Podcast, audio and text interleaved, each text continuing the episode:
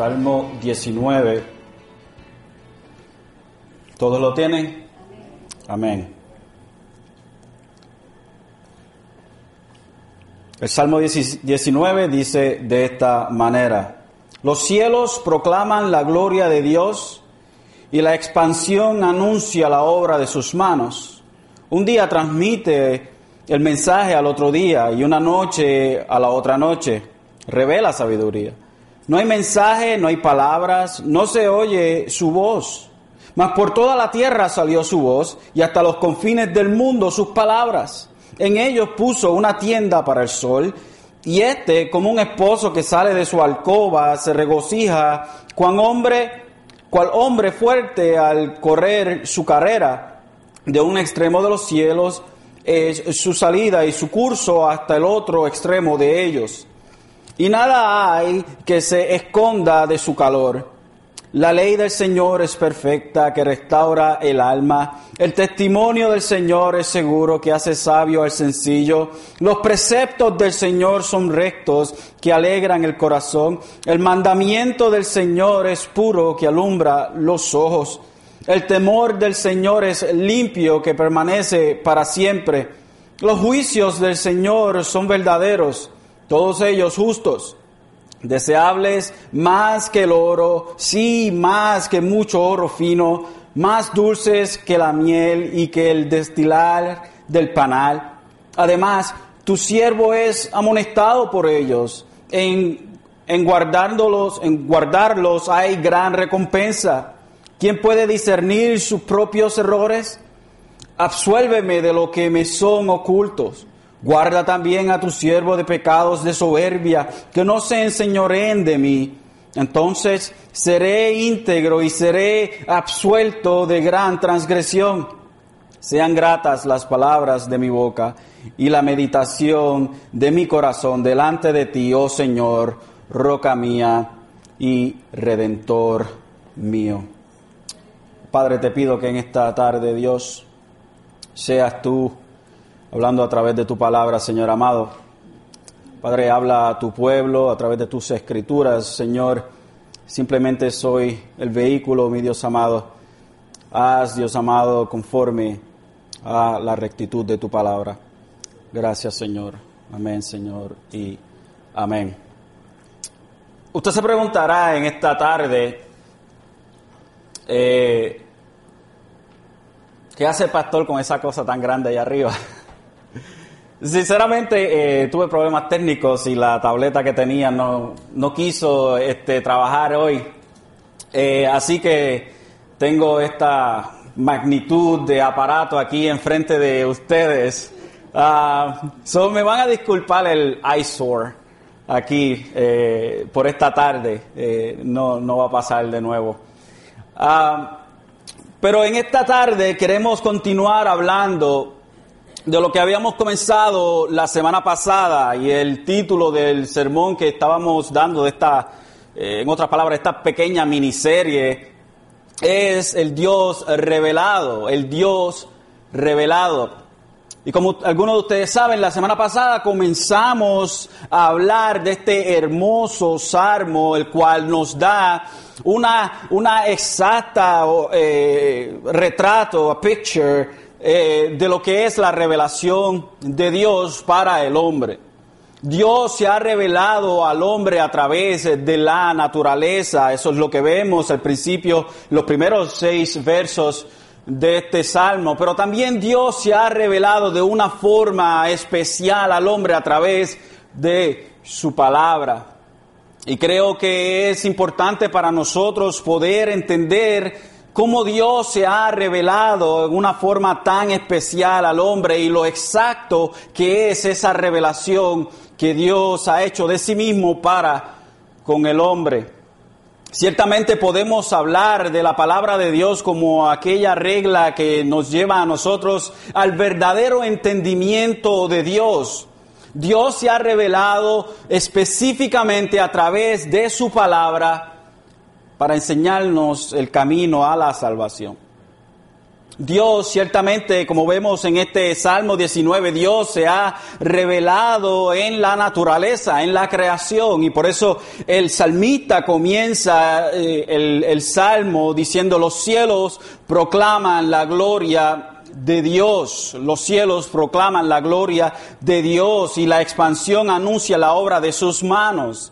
Es como un testigo que está gritando, que está vociferando ah, en el medio de la plaza diciendo, aquí está Dios, Dios ha sido el creador. Y anuncia a través de la misma creación, a través de, de las cosas que componen la creación, el diseño y la destreza de Dios en crear todas estas cosas. Ciertamente hay personas que dudan que Dios es el creador. Hay personas que dicen no puede haber un creador. Hay, hay hombres eh, tan inteligentes como eh, eh, Hawkins, Stephen Hawking, quien dice que Dios no pudo haber hecho el universo porque el tiempo no existía o el tiempo siempre ha existido según él. Y si Dios creó el universo, lo tuvo que haber hecho fuera del tiempo. Y esto para él, este físico, para él es inconcebible. Para él, él decía, para mí que me digan que Dios eh, eh, creó el universo es como decirme eh, que una persona puede llegar al borde de la tierra cuando la tierra es una esfera y no tiene bordes. Decía Stephen Hawking, yo me conformo, me complaco en el hecho de que el universo es algo que se creó a sí mismo. Ciertamente este hombre es sumamente inteligente, pero no es sabio. Puede ser inteligente en la física cuántica o física atómica y en todos esos eh, renglones de la ciencia, pero en su comprensión de lo divino, pues el hombre es un necio. La naturaleza grita a todo pecho, a todo pulmón, que hay un creador, que hay un creador. Y al igual que nosotros aquí en este lugar, los cuales conocemos quién es el creador, no simplemente de una, de una forma lejana, pero que lo conocemos porque tenemos una estrecha comunión con Él, nos regocijamos en el hecho de que Él es el creador. Nos regocijamos en el hecho de que Él creó todas las cosas que nosotros vemos, todas las cosas visibles e invisibles. Para nosotros es un gozo increíble. Ciertamente la ciencia no está de acuerdo con esto, ciertamente la ciencia difiere con esto.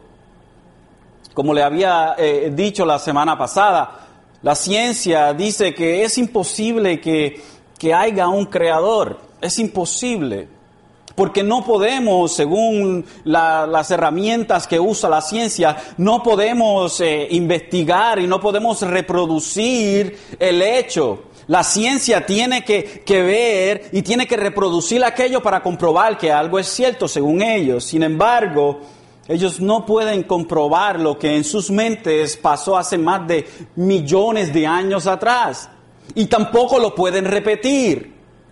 Entonces nos quedamos que la ciencia sobre la creación del universo, al igual que nosotros, es también creída por fe.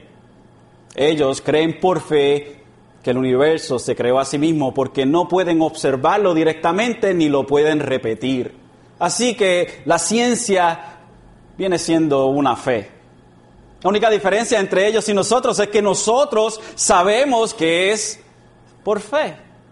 Nosotros no estuvimos presentes en el momento que Dios dijo, hágase los cielos, hágase la tierra. Nosotros no estábamos presentes en ese momento. Pero su palabra nos lo dice a nosotros y como nosotros creemos su palabra, confiamos en lo que la palabra de Él nos dice, nos abandonamos en lo que dice su palabra, por eso lo creemos por fe, aunque no estábamos allí. Pero para nosotros es como si hubiésemos estado, porque el mismo Creador, a través de la escritura de, Moisés en Génesis, nos dice que Él fue el Creador. En el principio creó Dios los cielos y la tierra. Ciertamente podemos confirmar a través de lo que la palabra nos dice a nosotros que Dios es el creador. El gran escritor C.S. Lewis escribió sobre este salmo. Es el mejor poema del Salterio, además de ser una de las mejores líricas jamás escritas en el mundo. Ciertamente podemos decir que este, que este salmo nos presenta a Dios en todo su esplendor. Hay algunos que, difieren en la opinión, que dicen que quizás este salmo está compuesto de dos salmos, que, quizás del verso 1 al 6 fue un salmista y, el, verso 7 al 14 eh, fue otro salmista y lo pusieron juntos. Ciertamente no tenemos evidencia de eso como tal. Lo que podemos decir es lo que tenemos de frente aquí en la palabra. Y es un salmo que está perfectamente tejido para demostrarnos a nosotros que Dios se ha revelado al hombre a través de su naturaleza y a través de su palabra.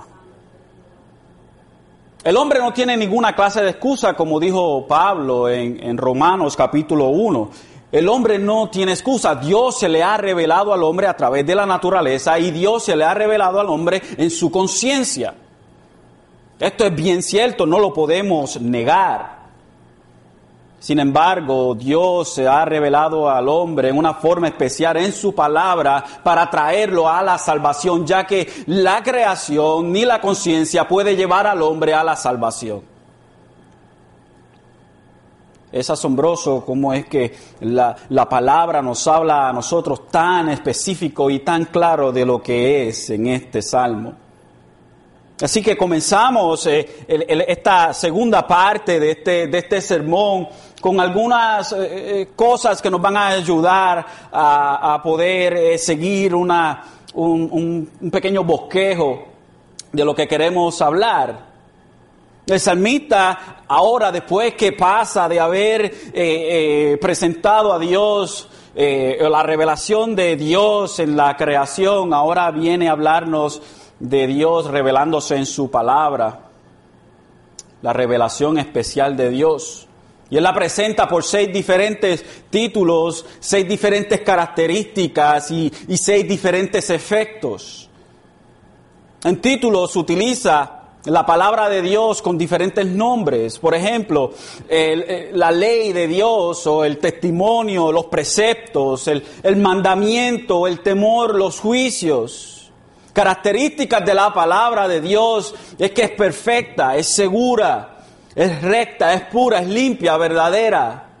Y los efectos, restaura el alma, hace sabio al sencillo, alegra el corazón, alumbra los ojos, permanece para siempre y todos sus juicios son justos. Y esto es las características, los efectos y los títulos que el salmista en este salmo del verso 7 en adelante nos trae a nosotros. En el verso 7, si ponen sus, sus ojitos ahí, dice, la ley del Señor es perfecta. La ley del Señor es perfecta. Y aquí la ley que nos habla es el Torah, pero podemos, no, podemos decir que no solo nos habla de los primeros cinco libros de la Biblia, el Pentateuco, sino que nos habla de toda la revelación que Dios había dado y específicamente en el tiempo de David, todo lo que Dios había dado hasta ese momento. Obviamente no estaba el Nuevo Testamento, no había alguno de los libros proféticos, todavía no se ha formado ni siquiera el canon del Viejo Testamento. Así que David nos habla de toda la revelación que Dios había dado hasta ese momento como perfecta. Y esto es bien hermoso como David lo presenta y, y cómo él sigue una línea tan exacta. La ley, aquí más específico, nos habla de la enseñanza, la, doctrina, la enseñanza, la doctrina de, de Jehová. Y aquí específicamente Jehová es Yahweh, o como las letras en el hebreo es la, la, Y, la H, la V y la, y la H. Es el nombre impronunciable de Dios. En el castellano sería Yahvé y es Yahvé. El salmista dice que la palabra de Dios es perfecta, es tamim en el hebreo, es completa. O sea, el estado de estar entero, de ser total, entera. O sea, no le falta nada ni tiene nada de más. La ley de Dios, la palabra de Dios, la revelación que Dios ha dado de sí mismo en sus escrituras es perfecta y no le falta nada ni tiene nada de más. La palabra de Dios es exhaustiva. La idea es que cubre todos los aspectos de un asunto. La revelación que Dios ha dado de sí mismo en la naturaleza es grande. Eso no lo podemos negar. Dios, al revelarse en la naturaleza, podemos decir que grandioso es Dios. Y es hermosa. Yo no sé usted, pero ah, ah, ah, cuando nosotros vemos la forma en que Dios eh, diseñó las flores, cómo, cómo, Dios diseñó el aire que podemos respirar, los elementos, eh, que si una, una mala química en los elementos nos hubiésemos esfumado todos de aquí del planeta Tierra, que si el sol está más cerca de lo que está, nos, nos calentamos y, y, nos hacemos aquí este, un barbecue, que si está muy lejos nos frizamos, todo exactamente en el orden en el cual debe estar. Claramente la, creación de Dios es hermosa, es, bella, es exacta. Aunque el, pecado pues, pues introdujo dentro de la creación cosas que originalmente no estaban, todavía podemos decir que la creación de Dios es buena. Y y hace todo hombre responsable al mirar la creación y sin embargo no puede salvar al hombre como habíamos mencionado. No puede restaurar la comunión que existía entre Dios y el hombre. La creación no puede traer ese conocimiento, no puede traer al hombre hasta ese punto. Para restaurar el alma del hombre, Dios se ha dado a conocer en su palabra perfecta para renovar el alma del hombre. En otras palabras, es el joven pródigo volviendo a su padre. Esto lo hace la palabra de Dios.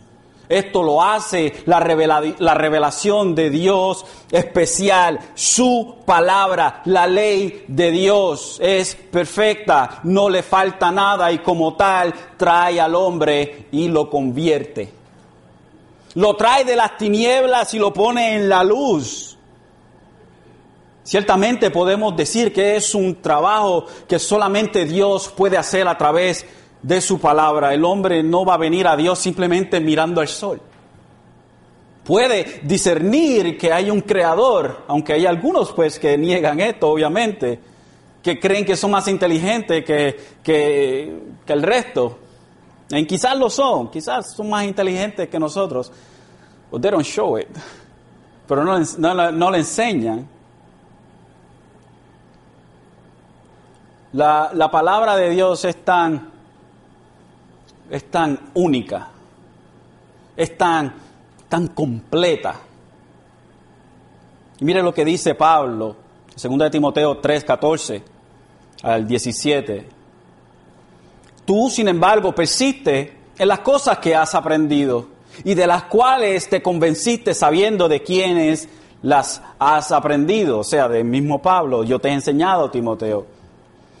Y que desde la niñez has sabido las sagradas escrituras, las cuales te pueden dar la sabiduría. O, la, la, idea cuando dice te pueden dar es que tiene el poder de dar la sabiduría que lleva a la salvación mediante la fe en Cristo Jesús tiene el poder, la palabra de Dios tiene el poder de traer al hombre de nuevo a casa, de nuevo a la casa del Padre.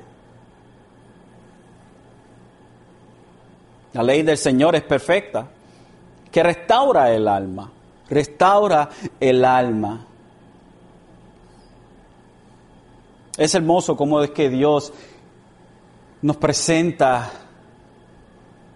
toda la hermosura de su palabra y lo que hace por nosotros. Un comentarista dijo, esta ley es perfecta en el sentido de que mira todos los ángulos de tal manera que cubre todos los aspectos de la vida. En ella no hay redundancia, en ella no hay omisión.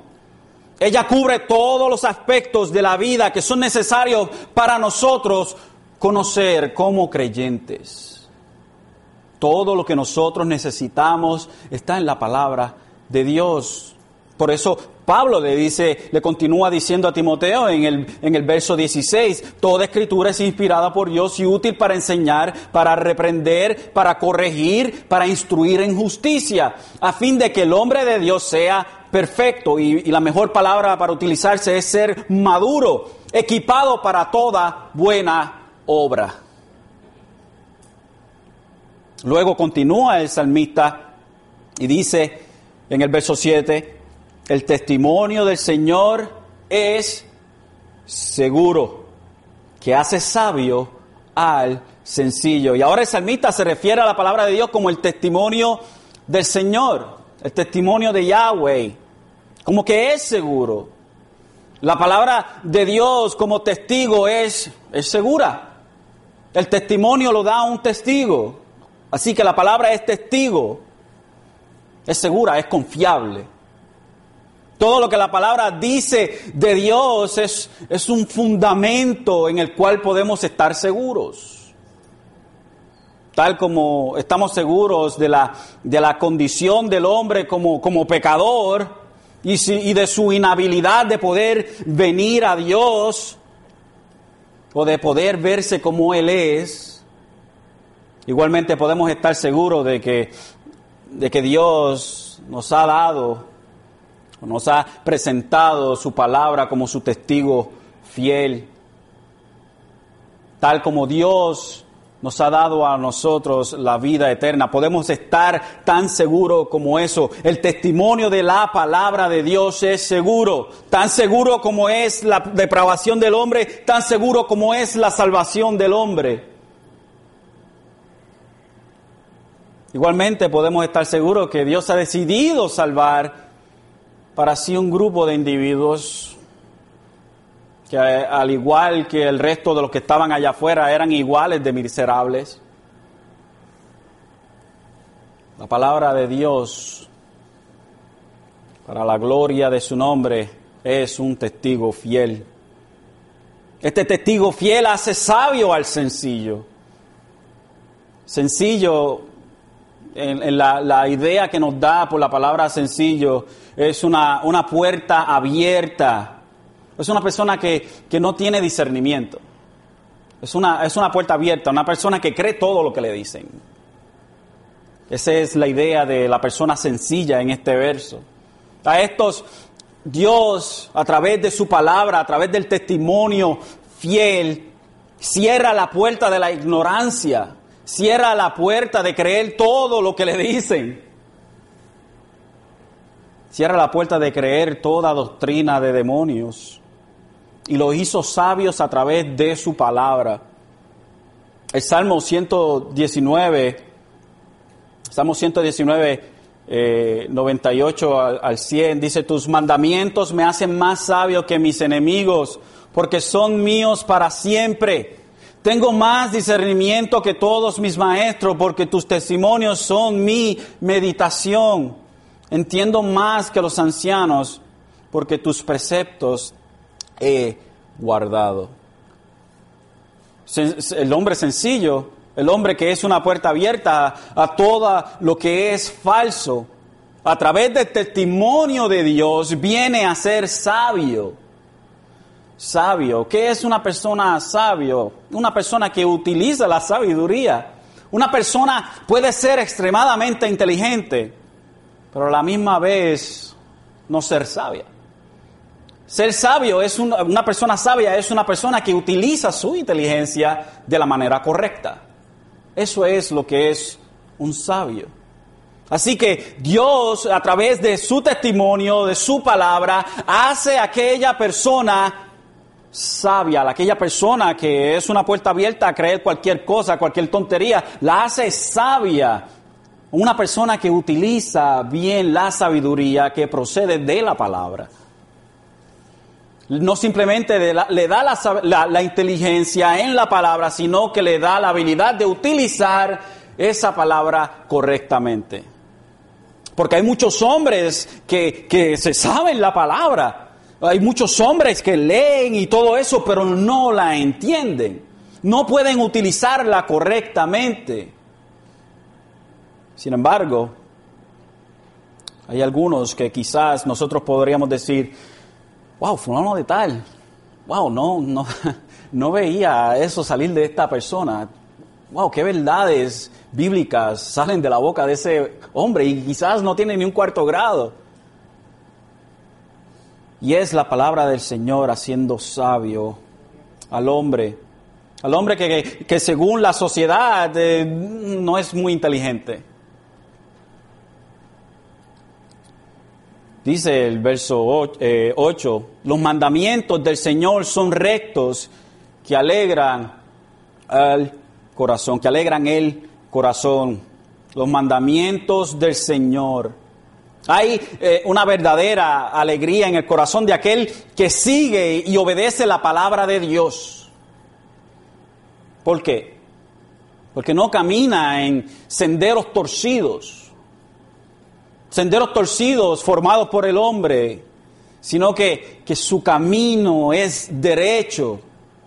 Su camino es derecho. Y David, David expresa la realidad de aquel que se deleita en la palabra de Dios en el Salmo 1.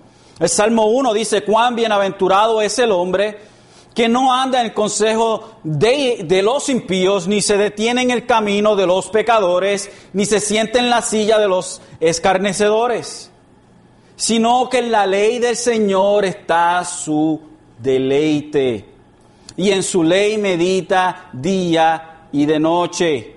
Será como árbol plantado firmemente, perdón, será como árbol firmemente plantado junto a corrientes de agua, que da su fruto a tiempo y su hoja no se marchita. En todo lo que hace, prospera. No así los impíos que son como paja que se lleva el viento. Por tanto, no se sostendrán los impíos en el juicio, ni los pecadores en la congregación de los justos.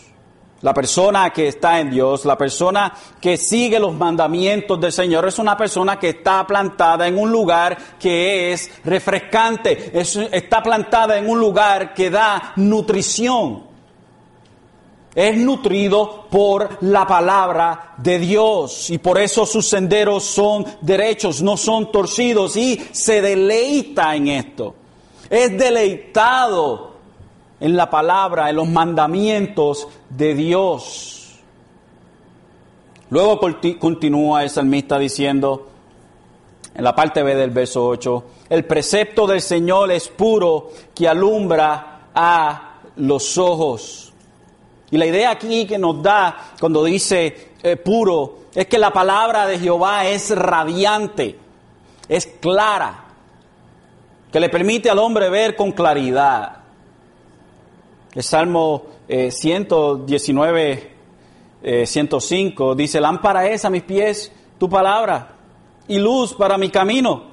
Y Proverbios 6, 23 dice, porque el mandamiento es lámpara y la enseñanza luz y camino de vida les, y camino de vida las reprensiones de la instrucción.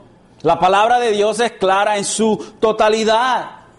Aunque hay pasajes que, que podemos decir que son un poco eh, complicados, que grandes exégetas de la palabra han tenido diferencia en, esos pasajes, pero podemos decir que el consejo de Dios desde Génesis hasta Apocalipsis es claro, es claro. Luego continúa el, salmista en el, el verso 9, el temor del Señor es limpio, es limpio que permanece para siempre. La palabra de Dios es el manual es el manual por el cual obtenemos el conocimiento de cómo, de cómo Dios eh, debe ser adorado. No podemos venir a adorar a Dios como nosotros queremos adorar a Dios. Tenemos que adorar a Dios como Dios quiere ser adorado. Esta es una reverencia pura, sin aditivos, y es asentada eternamente. Está puesta eternamente. El temor del Señor es limpio que permanece para siempre. Y aquí en vez de describirnos la palabra, sino no nos describe la palabra como tal, cuando dice el temor del Señor, sino que, que nos describe lo que la palabra de Dios instruye. Lo que la palabra de Dios nos da, lo que la, la palabra de Dios nos, eh, nos da a nosotros. Y la palabra ciertamente nos da a nosotros la fórmula de adorar a Dios correctamente. No podemos venir a adorar a Dios como nosotros pensemos que es correcto. Es imposible, Dios no se agrada en eso, Dios no se agrada en adoraciones formuladas por el hombre. Dios nos ha dado el manual por el cual nosotros debemos adorarle a Él. Proverbios 8:13 dice, el temor del Señor es aborrecer el mal, el orgullo, la arrogancia, el mal camino y la boca perversa, yo aborrezco. No podemos venir y hablarle a Dios como nosotros queramos hablarle, orarle a Dios como queramos orarle. No podemos venir y cantarle a Dios como nosotros queramos, con cualquier cosa. Imagínense coger una canción de Jerry Rivera y cantarle y cambiarle ciertas palabritas y cambiar y dársela a Dios como alabanza. Eso no funciona. Dios ha prescrito cómo es que nosotros debemos adorarle a Él.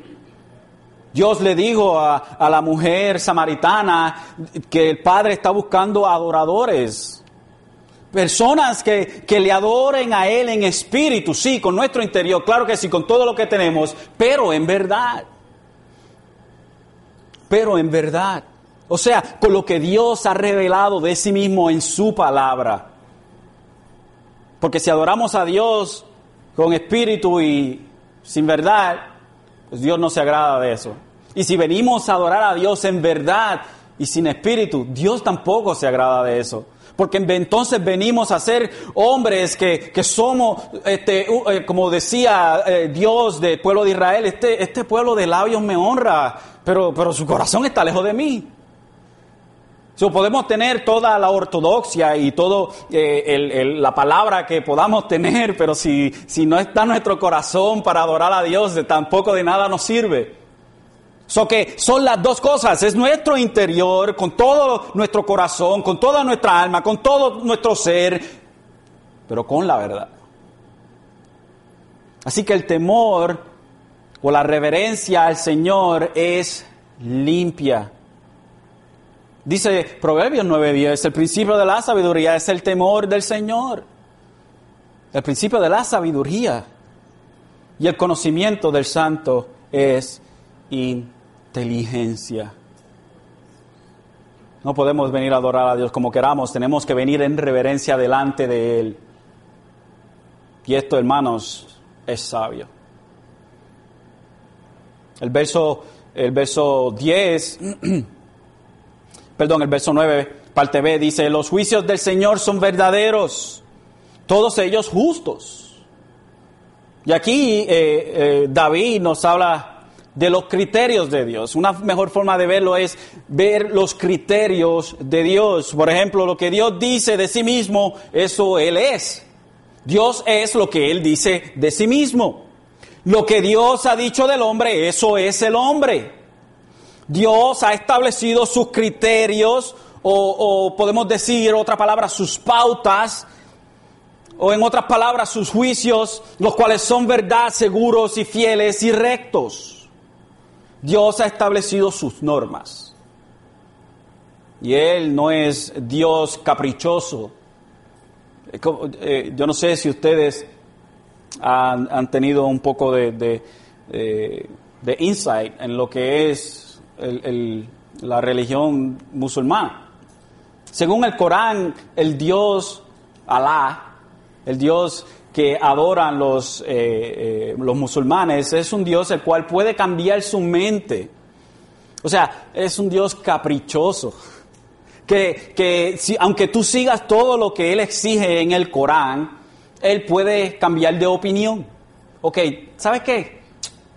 ¿sabes qué? Hiciste todo lo que querías que hicieras, pero, I I don't like you. No, no me llevo contigo, eh, vete y estás perdido.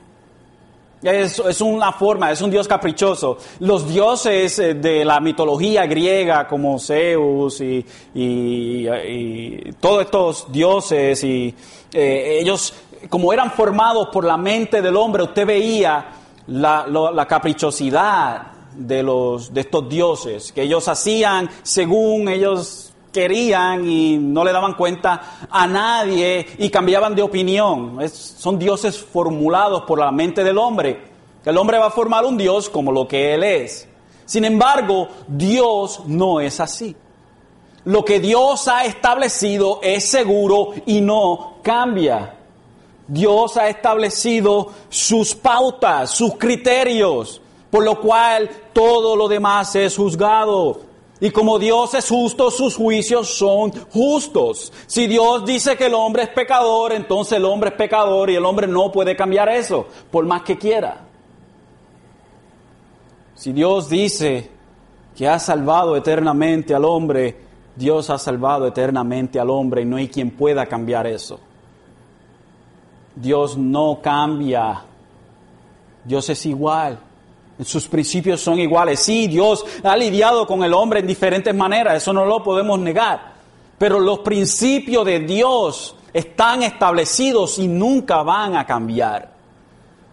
Dios de momento no va a salir con un nuevo plan de salvación.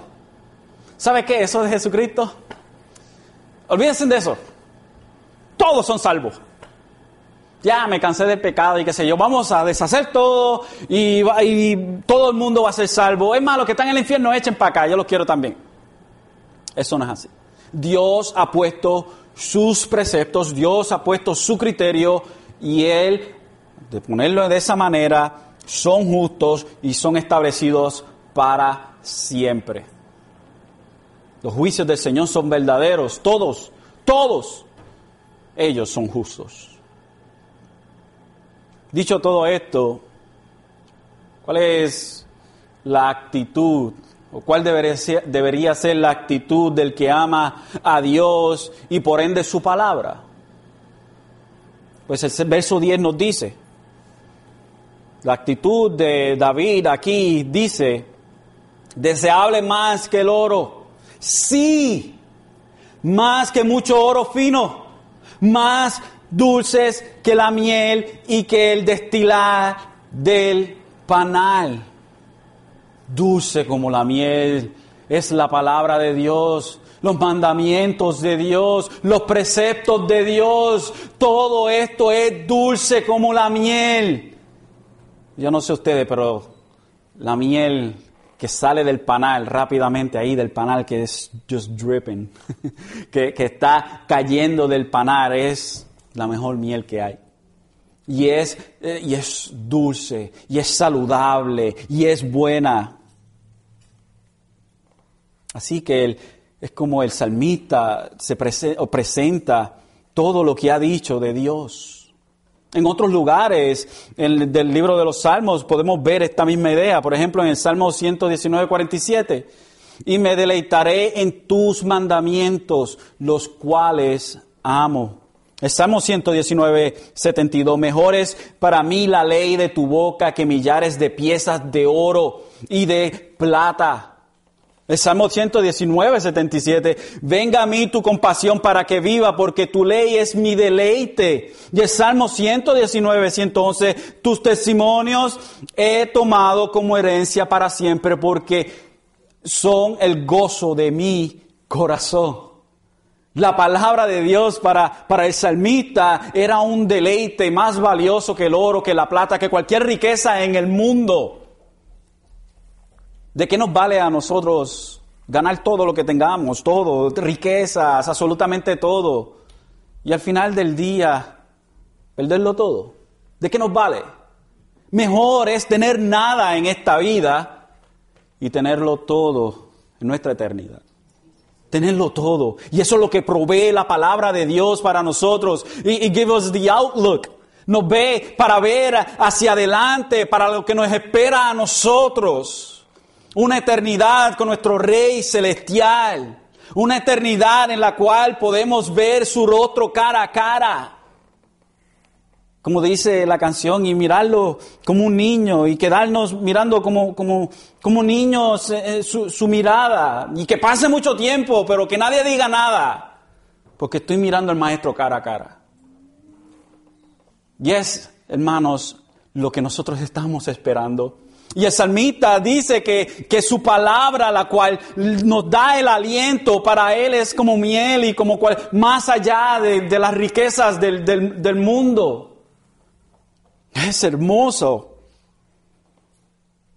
Y en el verso, en el verso 11 dice, además tu siervo es amonestado por ellos. En guardarlos hay gran recompensa. La palabra de Dios nos trae bajo amonestación. That is good. Es bueno que la palabra de Dios nos trae. Hay, hay momentos que nos debe traer bajo amonestación. Y a los que no conocen a Dios, los convence de su estado de pecado. El Espíritu Santo utiliza la palabra y traspasa al hombre.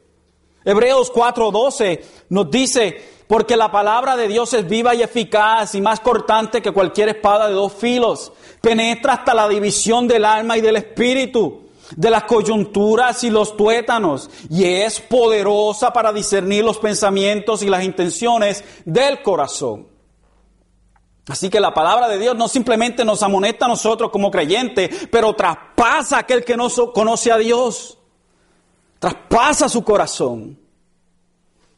Es como el Espíritu Santo usando una espada y, y ensaltando a aquel que no le conoce y trayéndolo y haciéndolo una nueva criatura. Y por eso es recompensa para el que la guarda. David, después de haber ponderado lo que Dios ha revelado de sí mismo en la naturaleza y en su palabra, es, es confrontado con sus propios pecados. Después de usted haber, eh, haber pensado en toda esta hermosura de Dios, ¿qué más se podría esperar? Porque mientras más alto vemos a Dios, más bajito nos vemos nosotros. Mientras más perfecto vemos a Dios, más miserable nos vemos nosotros. Es inevitable que cuando nosotros vemos la palabra exaltar a Dios de la manera que lo hace, es inevitable vernos a nosotros como lo que somos. Antes de venir a Dios éramos pecadores impedernidos. ¿Verdad que sí? Nadie puede negar eso. Éramos pecadores impedernidos, no podíamos hacer nada más que pecar. Hasta las cosas que nosotros creíamos que eran buenas eran pecados. ¿Por qué? Porque no eran hechas para la gloria de Dios. Y ahora, hermanos, a pesar de que Dios nos ha salvado a nosotros, todavía somos pobres en espíritu. Todavía, hermanos, queremos nosotros llegar a esa estatura de perfección, pero todavía no, todavía no.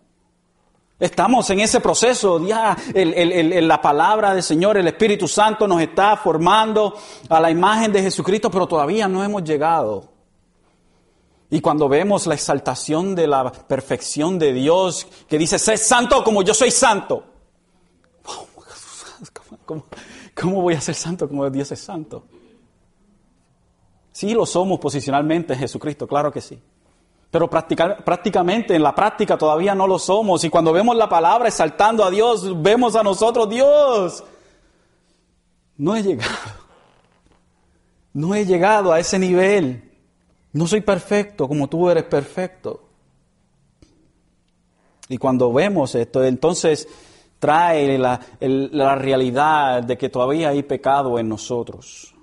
Así que David dice en el Salmo, en el verso 12, perdón, ¿Quién puede discernir sus propios errores? Asuélveme, asuélveme de los que me son ocultos. Asuélveme de los que son ocultos. Quiere ser tan transparente el salmista delante de Dios que le pide que le perdone esos, esos pecados de los cuales ni él sabe. Todos los días nosotros pecamos delante de Dios, ¿verdad que sí? Todos los días. Y hay veces que pecamos delante de Dios y no, no nos hemos dado cuenta que hemos pecado delante de Él.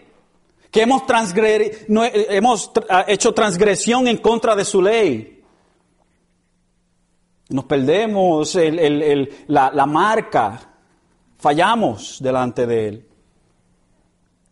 Fallamos.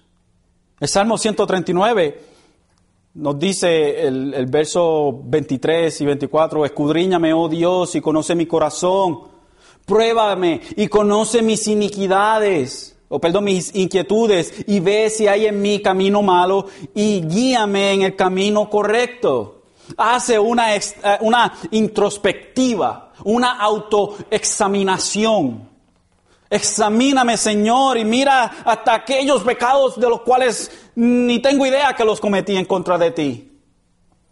Es el resultado, hermano, después de una exaltación a Dios, de lo que Dios eh, ha revelado de sí mismo en la naturaleza y en su palabra, es, es, es común que el hombre vea su pecado.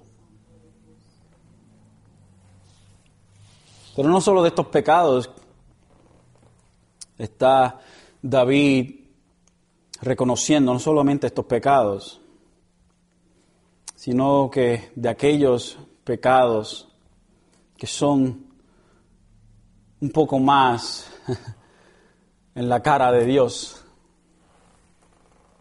Dice el verso, ¿quién puede discernir sus propios errores? Asuélveme de los que me son ocultos.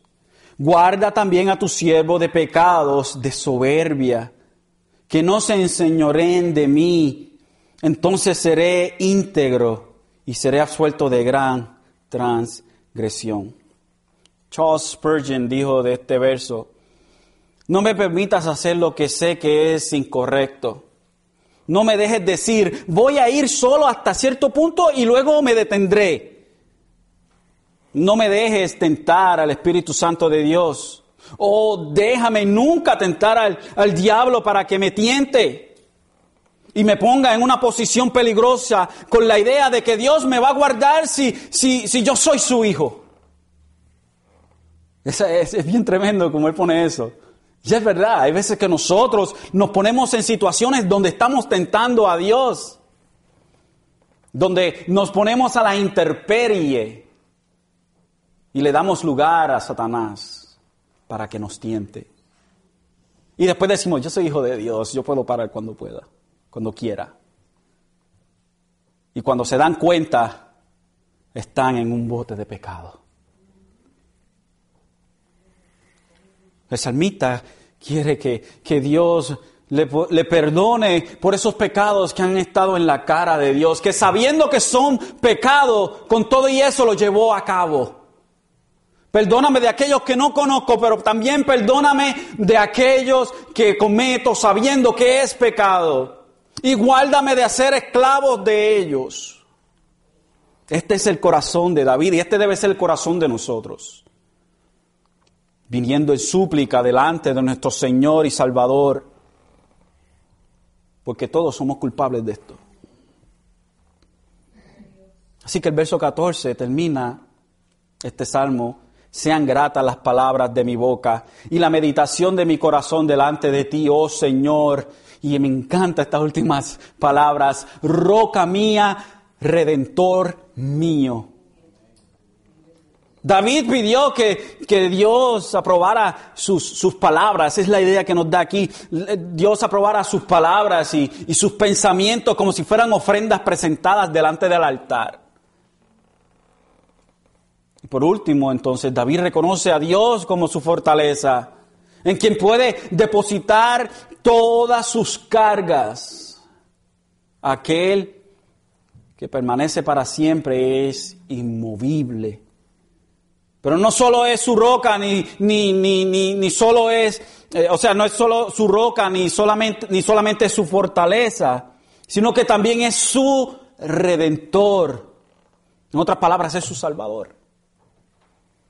Al igual que, que David, hermanos, debemos estar confiados en la roca firme, la roca eterna, la roca inconmovible. Es eterna, para siempre. Él es nuestro, nuestro Goel, no Joel, Goel, nuestro redentor nuestro redentor, el que nos compró del mercado del pecado por un precio de sangre en la cruz del Calvario. Ese es nuestro Creador, ese es nuestro Salvador, ese es nuestra roca.